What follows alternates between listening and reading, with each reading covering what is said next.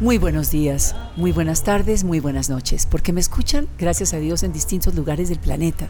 Es increíble lo que es la virtualidad, la tecnología, que estén oyéndome en Japón, que me estén oyendo en Bali.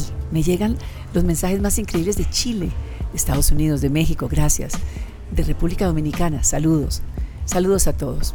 Hoy estoy con un personaje que es exactamente eso, universal, universal, global, un hombre que se ha hecho pedaleando que se ha hecho a punta de sudor y tesón y persistencia y constancia y disciplina. Para mí, lo que decimos en Colombia, un recontraberraco. Bienvenido a La Moda es más fuerte que todo, señor Nairo Quintana. Mi querida, muy buenas tardes, muy buenos días por allá, para todo el mundo. Esto va para todo el mundo. ¿Quién es Nairo Quintana? ¿Quién es? Bueno, ahora soy un deportista, un deportista que ha venido persiguiendo sus sueños, un deportista que, ha venido creciendo y que ahora se dedica pues, a diferentes eh, abanicos eh, de, negocios. De, negocios, sí. Pero yo quiero hablar de mucho más atrás, Nairo. Yo quiero empezar porque nos oyen de verdad en distintos lugares y muchísima de la gente que nos está escuchando lo admira y lo sigue y para muchísimos muchachos que también nos escuchan, porque es increíble el target joven que tiene este podcast, quieren ser Nairo Quintana.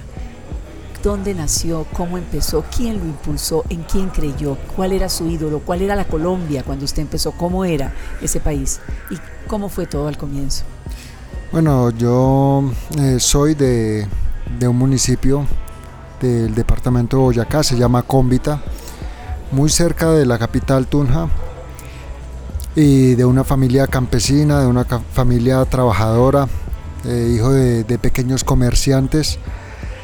Y fui creciendo eh, poco a poco, descubrí el deporte muy tarde, a los 15 años. Sí, tarde para, para un muchacho del campo, porque normalmente se empieza mucho antes. Sí, para un deportista en general, normalmente los niños desde hoy los comenzamos, de hecho a los dos, a los dos añitos ya comenzamos a, a comenzar a buscarles un deporte. Nosotros pues no, eh, casi que fue accidental eh, porque eh, me, iba desde, desde mi casa al colegio en bicicleta y luego poco a poco fui pedalando pues más fuerte. Llegando más temprano de lo que quería la a la escuela, no quería llegar tan temprano.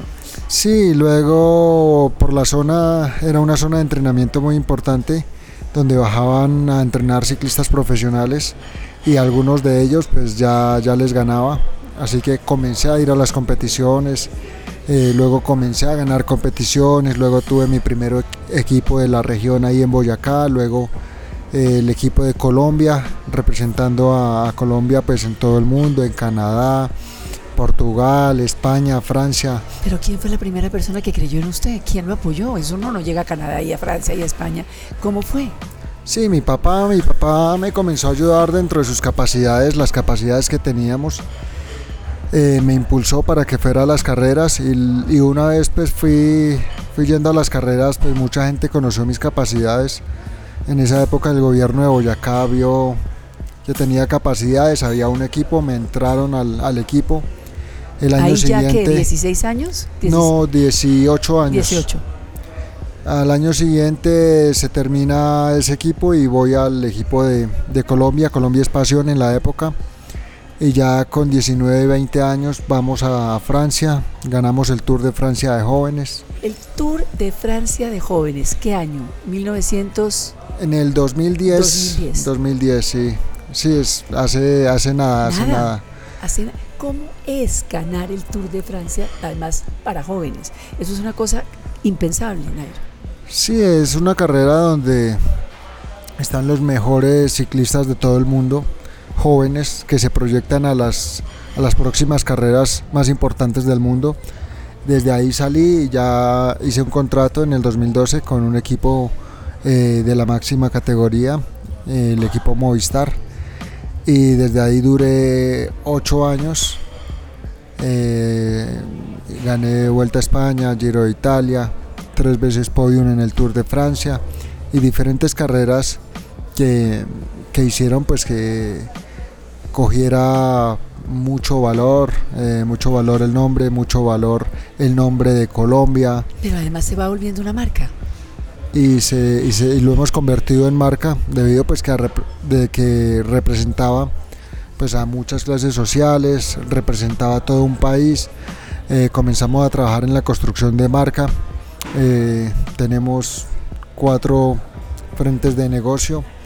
Tenemos uno inmobiliario, tenemos otro de organización de eventos deportivos, tenemos otro que es em, nuestra, nuestra marca Nairo en, en ropa para ciclismo. ¿Qué es de lo que vamos a Ropa hablar ahorita? deportiva. ¿Qué es de lo que vamos a hablar ahorita? Y luego estamos incursionando ahora en, con una sociedad en una empresa de café llamada 930, con unos socios jóvenes eh, motivados a, a crecer, motivados a trabajar y a hacer las cosas bien.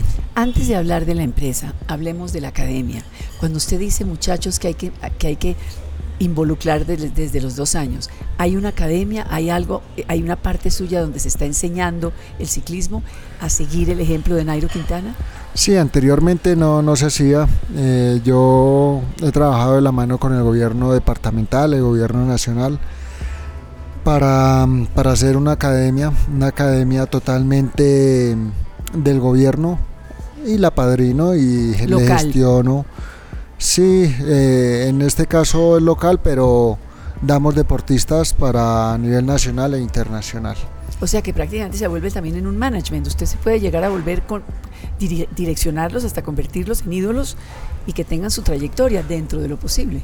Sí, pues ahora que he estado muy dedicado a mi deporte, pues no, no lo he hecho. Lo que me he dedicado es a gestionarles el dinero para que ellos puedan crecer, puedan tener las oportunidades Cumplir que muchos sueños, no claro, tuvieron claro. o que en mi momento pues eran bastante escasas, ¿no? Pero, pero bueno, gracias a mi esfuerzo y a mi dedicación, pues yo crecí y pude salir adelante, pero así como otros compañeros que por falta de, de apoyo pues no pudieron salir. Eso pasa muchísimo en el deporte en Colombia. Me imagino que pasa también en otras partes del mundo, pero en Colombia falta mucho apoyo. Sí, es parte de la dirigencia que posiblemente a veces no se da cuenta realmente de las necesidades o de explotar el potencial que realmente tenemos los colombianos. Nairo, simplemente de creer, de creer en la ficha y de apostarle a la ficha. Hablemos de las dificultades, hablemos de las caídas rápidamente, no nos vamos a meter mucho en eso. ¿Qué tan difícil es caerse y volverse a levantar? ¿Cómo ha sido eso en la vida? Porque le ha tocado la clavícula, el codo, momentos en que usted cree que ya llegó y ¡pum! ¿Cómo, cómo maneja la mente eso? ¿Cómo maneja Nairo Quintana eso? Bueno, siempre yo creo que nos lo ha dejado la raza de donde venimos. Sí. Es una raza que, que ha luchado y que de hecho en el, corazón de Colombia, que, que es Boyacá, se, se hizo eh, la guerra de la libertad eh, con todos nuestros ancestros. Así que yo creo que, que lo han dejado marcado en nuestro ADN y por eso que tanta gente luchadora, tanta gente valiente, tanta gente representante, además en el mundo, haciendo cosas importantes, eh, no solo colombianos, sino de, esta tierra boyacense. No, pues cómo, el libertador mirando al cielo y diciendo, Virgencita de los tiestecitos, ayúdame, y se lanzó por ese puente de Boyacá, y los hombres con los faldones de las mujeres campesinas que se los quitaron para abrigarlos, porque venían enteleridos, o sea, tiene razón, Boyacá ha vivido absolutamente todo, es una tierra aguerrida. ¿Quién era el ídolo cuando usted comenzó a los 15 años? ¿Quién estaba rompiendo metas eh, pedaleando en Colombia y en el mundo? No, realmente no habían demasiados, quiero decir sinceramente, porque nosotros, yo hasta los 15 años, yo no hacía deporte. Nosotros no. De hecho, fui el primer deportista de la familia y que a día de hoy en familias colombianas sigue, así- sigue siendo igual. Nadie no conoce o no sigue en el deporte. Por ejemplo, eh, nosotros nos, nos, vimos, nos vinimos a dar cuenta porque teníamos otras actividades, actividades, el estudio, negocios No, cultivar la y tierra. demás, cultivar sí. la tierra. Eh, teníamos un poco de todo. Nosotros éramos, y bueno, seguimos siendo muy al servicio de la gente, entonces siempre muy dedicados a ello, por lo cual pues tampoco teníamos demasiado ocio, demasiado nuestra motivación y, y, y del día a día era poder echarle la mano a alguien que necesitara una ayuda. Entonces pues fuimos creciendo, cuando descubro la bicicleta realmente era un ignorante de- del deporte eh, sí, conocíamos los eventos, el Mundial de Fútbol, los ¿Pero se Olímpicos, reunían a ver la Vuelta a pero Colombia? jamás, jamás, jamás nos sentábamos No. a escuchar, a ver o, o a nada. Yo salgo un- el primer deportista de la familia y sin saber nada. ¿Cómo llegó esa bicicleta a sus manos? ¿De quién era o cómo? cómo? No, porque como éramos negociantes, eh, yo también ya comenzaba a tener mi, mi- mi dinero a pequeña escala y compré mi bicicleta, mi papá me ayudó y comienzo a ir en bicicleta, pero eh, es que no, no lo compramos siquiera pensando en ser un deportista profesional, ni pensando en encauzar mi camino por, medio del deporte, nada. Nosotros compramos la bicicleta y me gustó y comencé a ir al colegio y, y retornar pero como no habían mm, motivadores, no teníamos alguien eh, cerca, real, que dijera uno, oiga, después de, de Tunja queda, sí, Sí. sí, sabemos que en el mapa queda Bogotá, pero nunca teníamos tampoco la necesidad de saber o No, de usted ver. estaba en lo suyo, claro, en su terruño y con Claro, su sí, sí, sí, claro. sí era interesante, si no era interesante. Finalmente muchas veces la gente talda de pobre a, a la gente campesina, pero quiero decir que posiblemente son más ricos que muchos. Son totalmente Princip- autosuficientes. además. Autosuficientes, Claro, eh, no, no se enferman porque comen muy bien, claro. duermen de, de 8 a 10 horas, no sufren de estrés. Se despiertan con el gallo.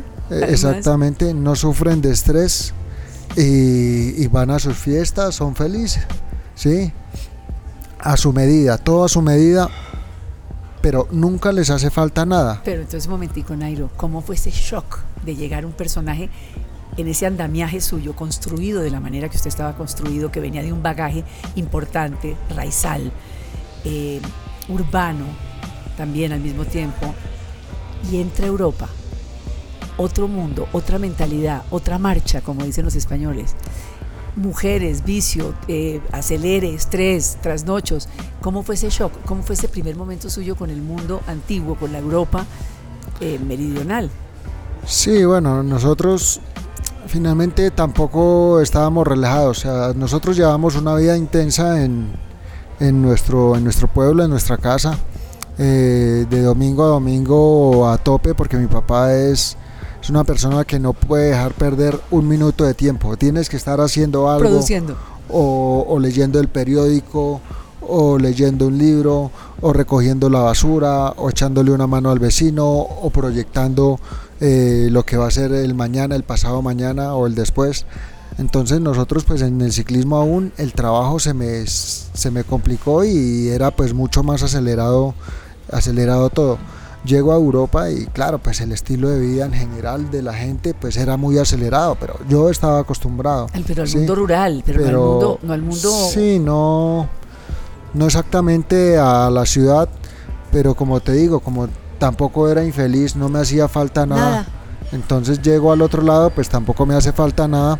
Sí, hay muchos cambios y es muy sorprendente eh, las ventajas que nos llevan, eh, todo el desarrollo en vías, en mundo. absolutamente de todo, claro. Pero aquí nos habíamos hecho eh, a la gente de aquí, como allá tiene sus pros, también tiene sus contras. Igual aquí, yo no creo que, yo no creo que, que ningún otro país eh, viva una Navidad como la vivimos nosotros. En ningún otro país vivan una Semana Santa como la vivimos nosotros. Eh, en ningún otro país podemos tomar un café, eh, no podemos comer unas frutas de la calidad que, que bebemos y comemos aquí, ¿sí? Es verdad. Entonces, eh, por eso que yo he ido y he retornado. Y estoy convencido que, que Colombia tiene muchísimo futuro, por eso invierto también en Colombia. Es tan así que teniendo la posibilidad y viviendo en Europa, quise que mis hijos nacieran en, el mismo, en la misma ciudad donde yo nací. ¿Son de Cómbita? Son de Tunja, ¿Cuántos? dos.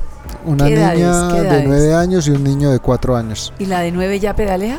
Sí, ya los dos aprenden, no son tan apasionados como esperaría como padre ciclista, pero, pero bueno, les dejo, les dejo que hagan eh, lo que les gusta, les apoyo, hacen muchos deportes, estudian y bueno, pasan muy bien. ¿Pero le gustaría que fueran como usted? ¿O otro usted? ¿Que tuvieran su recorrido o nada que ver, Nairo?